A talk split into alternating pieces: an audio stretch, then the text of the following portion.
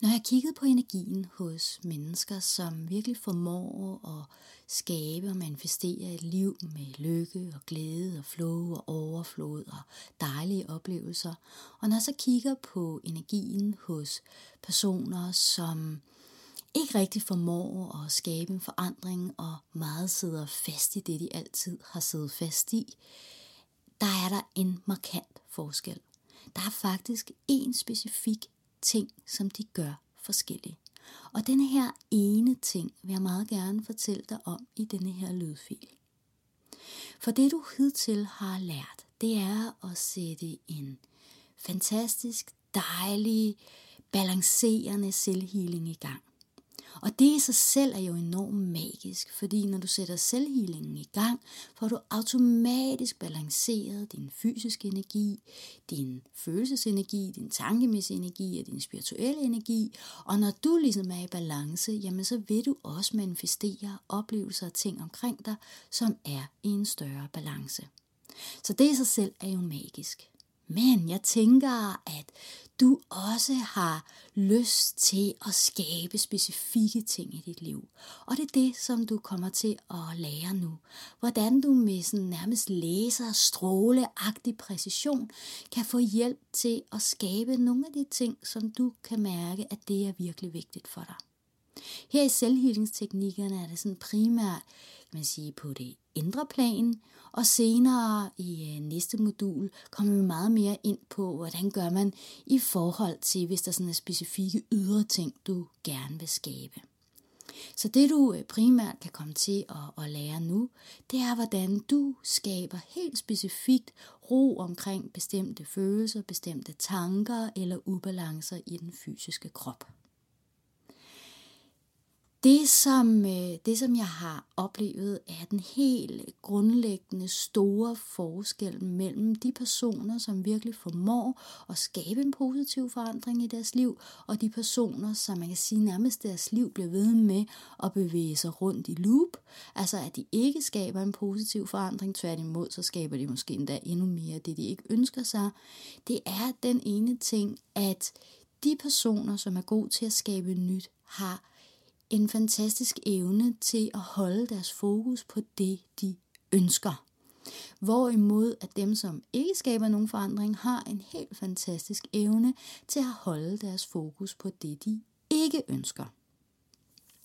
Et eksempel kunne være, at øh, lad os sige, at øh, du går og er i dårlig humør, og det du går hele tiden og siger til sig selv, åh, jeg gider bare ikke at være så dårlig humør hele tiden, og Åh, hvorfor er jeg også bare sådan en, der hele tiden skal være i dårlig humør?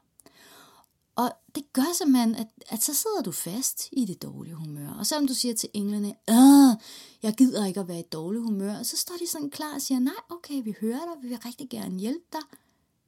Men hvad vil du så? Hvis du bare siger, jeg gider bare ikke at være i dårlig humør, så er det sådan lidt, ja, øh, ja, men hvad ønsker du så? Det er lidt ligesom, hvis nu du træder ind på en restaurant og siger, øh, jeg gider bare ikke nogen fiskeretter. Nej, nej, det er også fint nok, men hvad er det så, du ønsker dig? Og så kan, kan tjeneren selvfølgelig godt prøve at forsøge at komme med forskellige ting, men hvis du ikke rigtig har sat en retning på, så bliver det sådan lidt, at det hele går lidt på må og få, og det bliver ikke så præcist i retning af det, du så godt kunne tænke dig. Rigtig tit, så går vi jo rundt og ved egentlig ikke, hvad vi i virkeligheden godt kunne tænke sig, eller tænke os. Så det her vil også være en opfordring til at begynde at mærke efter, hvad er det så, du godt kunne tænke dig. Så når du kan mærke, at øh, du lige pludselig står og tænker, åh, jeg gider bare ikke de her skænderier. Nej, men hvad er det så, du ønsker dig? Det du måske ønsker dig, det er, at du kan kommunikere klart og tydeligt og rent og stå stærkt i dig. Eller hvis, øh, lad os sige, at der er nogle problemer omkring din fysiske krop, og du er bare sådan, ah, jeg år, gider simpelthen ikke at være syg lige nu. Nej, men hvad er det så, du ønsker dig? Du ønsker dig at have en krop, som er i fysisk balance. En krop, der er fyldt med energi og lethed og glæde og flow. Prøv lige at tænke på et eller andet, som du synes, der er rigtig irriterende, at du har i dit liv. Og spørg så dig selv, jamen hvad er det så, jeg ønsker? Og så formulér det, som du ønsker dig. Jeg kunne forestille mig, at du nærmest kan mærke forskellen.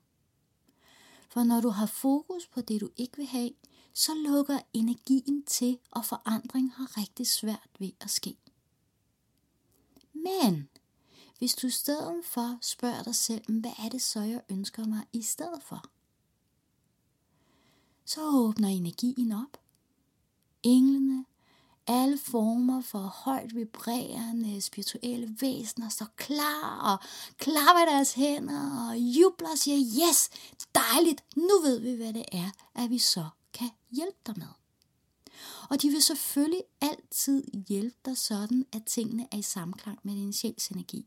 Så du behøver ikke at være bange for at sende ønsker ud, som måske konflikter med det, du i virkeligheden godt kunne tænke dig.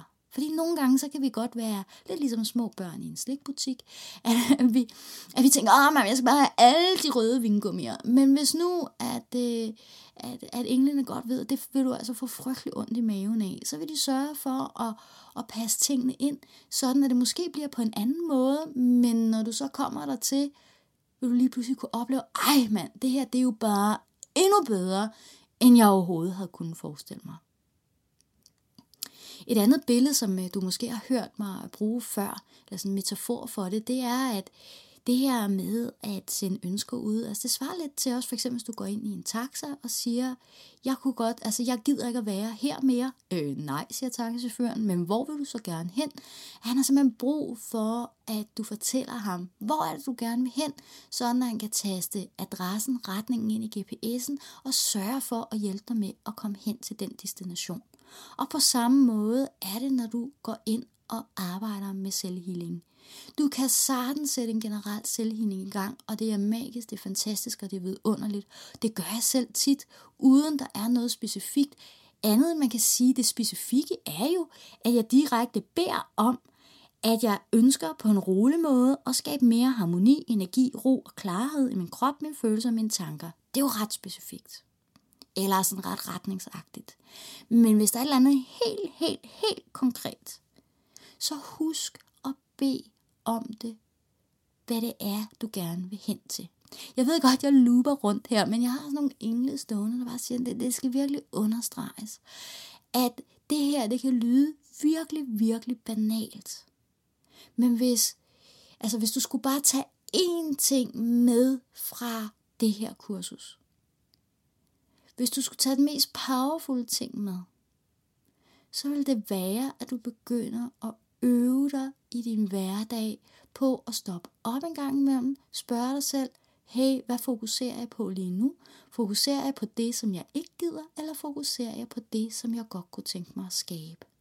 Og ved at begynde at øve dig i så at vende dit fokus på, hey, nu har jeg fokus på det, jeg godt kunne tænke mig så vil det gøre en kæmpe, kæmpe, kæmpe mæssig forskel. Så uden at bruge de her selvhealingsteknikker, blot ved at du i din hverdag øver dig i at stoppe op og lige sige, hey, hvor er mit fokus lige nu? Er mit fokus på det, jeg gerne vil væk fra, eller er mit fokus på det, jeg gerne vil hen til? Det alene vil kunne skabe en kæmpe, kæmpe, kæmpe mæssig forskel i dit liv. Så her nedenunder, som den sidste lydfil, har jeg, har jeg, jeg gennemgår jeg bare en lille bitte øvelse. Meget, meget banal. Noget, jeg gerne vil opfordre dig til. Fordi vi har en hjerne, som øh, er en lille smule doven. Så hvis den er vant til, at du altid skal tænke negativt, så er det det, den vil blive ved med at gøre. Og vi skal nærmest sådan ligesom træne vores hjerne og skabe nye øh, nervebaner, nye nerveimpulser, så du kan træne dig til at begynde og helt automatisk tænke mere i, hey, hvis ikke er det her, jeg kunne tænke mig, hvad kunne jeg så godt tænke mig? Så min opfordring kunne være, at den første selvhealing, du laver med et specifikt formål, det er, at du simpelthen takker for at få hjælp til at skabe endnu, øh, endnu mere lethed og endnu mere klarhed, sådan at du helt automatisk tænker endnu mere positivt, hvor er det, jeg gerne vil hen. Så det kunne være sådan øh, det første skridt, til man at bede om at få, få hjælp til at, øh, og, øh, at, at kunne endnu lettere end nogensinde før helt automatisk flytte dit fokus hen på, hvad det så, jeg gerne vil. Så når du så for eksempel, øh, hvis ja, du står på arbejde og tænker, åh mand, det her, det gider jeg bare ikke. Nej, men hvad kunne du så gøre lige nu for at, at skabe mere positivt fokus? Det kunne for eksempel være, øj mand, jeg glæder mig helt vildt meget til, øh, når det her er færdigt, så kan jeg være helt i ro og, og have det godt. Og så vil du kunne løse opgaven på en meget lettere og meget mere energifyldt måde, frem for at imens du løser opgaven, hele tiden er bare sådan, åh, hvor jeg gider det her, nej, hvor jeg gider det her, åh, hvorfor skal jeg det her? Hvor man bare tænker, okay, jeg placerer mig selv i en situation lige nu, hvor at øh, på den ene eller den anden måde, så, så er det ligesom det, som, øh, som jeg har besluttet mig for, at der, der skal løses. Så nu vælger jeg at tænke på, hvor dejligt det bliver, når det så øh, endelig er løst. Og det vil også skabe en helt, helt anden energi. Men i den næste lydfil, øh, der kommer jeg til at gennemgå øh, selvhealingsteknikken igen, øh, lige trin for trin, med det her lille twist omkring, hvordan er det, du sætter noget helt specifikt i gang. Så hvordan er det, at øh, lad os sige, at din, øh, din krop, øh, at du er syg lige nu, og tænker, ej, jeg kunne godt tænke mig helt specifikt at, og, og sætte i gang, at, at det her sygdom forsvinder, så at du siger, hey, hvad er det, jeg godt kunne tænke mig i stedet for? Jeg kunne godt tænke mig en krop, som er sund og energifyldt øh, og let, og, øh, og så er det det, som du siger. Øh, eller hvis, øh, hvis du føler dig trist eller modløs, så siger du, hey, hvad er det så, jeg godt kunne tænke mig i stedet for? Jeg kunne godt tænke mig, at jeg er fyldt med meget mere glæde og lethed. Og som jeg også har været inde på øh, tidligere, så det her healingsarbejde, der alle lag, alle de her energilag, du har, berører jo hinanden. Så selvom du beder om, at det ene eller det andet, det kunne du godt tænke dig at ske, så kan det sagtens være, at, at det starter på en helt anden måde. Så selvom du har bedt om, at jeg kunne godt tænke mig mere lethed og glæde, og så når du er færdig med healing, så føler du bare overhovedet ikke mere glæde på nogen som helst måde, men så kan det være at til gengæld, du bliver inspireret til at, at gå en tur, eller spise noget mad, eller ringe til en bestemt, eller gå et sted hen. Og så lige pludselig, et par timer senere, eller næste dag, så oplever du, at hov, nu føler jeg bare meget mere glæde, end jeg har gjort før. Så selvom du ikke helt spontant oplever, at healingen virker, det vil du nogle gange gøre, så vid, at healingen virker under alle omstændigheder, men nogle gange, jamen så kommer det til at virke på en anden måde, end vi lige havde forestillet os, men det hele er i gang, og nogle gange, jamen så tager det lidt tid, inden det skabes sådan, så du også kan observere det. Og det, der kan være lidt skægt nogle gange, det er, hvis du har noget specifikt, som du ønsker øh, hjælp til at få healet, øh, så skriv det ned på, på en seddel et eller andet sted, hvor du kommer til at se det et par dage efter. Og så når det er gået de dage, så lige, hey, læg mærke til, er, er der sket en forandring her? Fordi det, der kan være så pudset nogle gange, det er, at når vi ønsker at skabe healing på et bestemt område, at når når det er skabt, når det er manifesteret, så glemmer vi faktisk alt om, at vi nogensinde havde ønsket, fordi så er det jo skabt, og så går vi videre. Og derfor kan det faktisk være øh, enormt sjovt nogle gange, at man øh, skrive ned, hvad er det egentlig, jeg arbejder med, så kig på det, når der for eksempel er gået en uge, øh, eller to uger, eller en måned, og så tror jeg, at du vil være ret overrasket over, hvad er det egentlig en forandring, hvad er det for en forandring, der er skabt.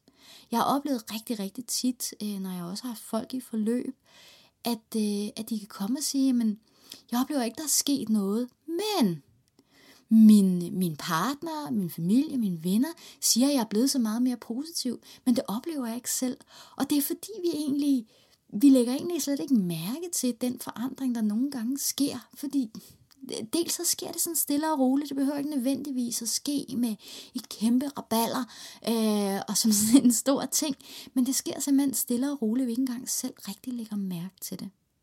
Så derfor kan det være meget godt lige at tage temperaturen på det. Det kan for eksempel være... Øh, lad os sige, hvis det er noget omkring dit humør, eller noget omkring kommunikation, at, øh, er du sådan ligesom, øh, hvis du kan give det karakter fra, fra 1 til 10, hvor øh, at 10 det er, at det fungerer helt fantastisk, og 1 er, at det fungerer helt af H til, altså så man giver det en karakter, og så prøv at kigge på det om en uges tid, og sige, hey, hvor er jeg nu? Og så læg mærke til, om, om det har ændret sig. Det var bare sådan en, en lille ekstra ting, og ikke noget, du behøver at gøre, men bare sådan en opfordring til, hvis du generelt ikke synes rigtigt, at der sker nogle forandringer øh, i dit liv. Og husk igen, jeg har nogle engle stående her, at de siger bare, at healing sker altid. Vi er altid, altid, altid, altid klar til at hjælpe dig. Og når du sender ønsket ud, så står vi klar. Og når du er specifik, så kan vi endnu bedre hjælpe dig.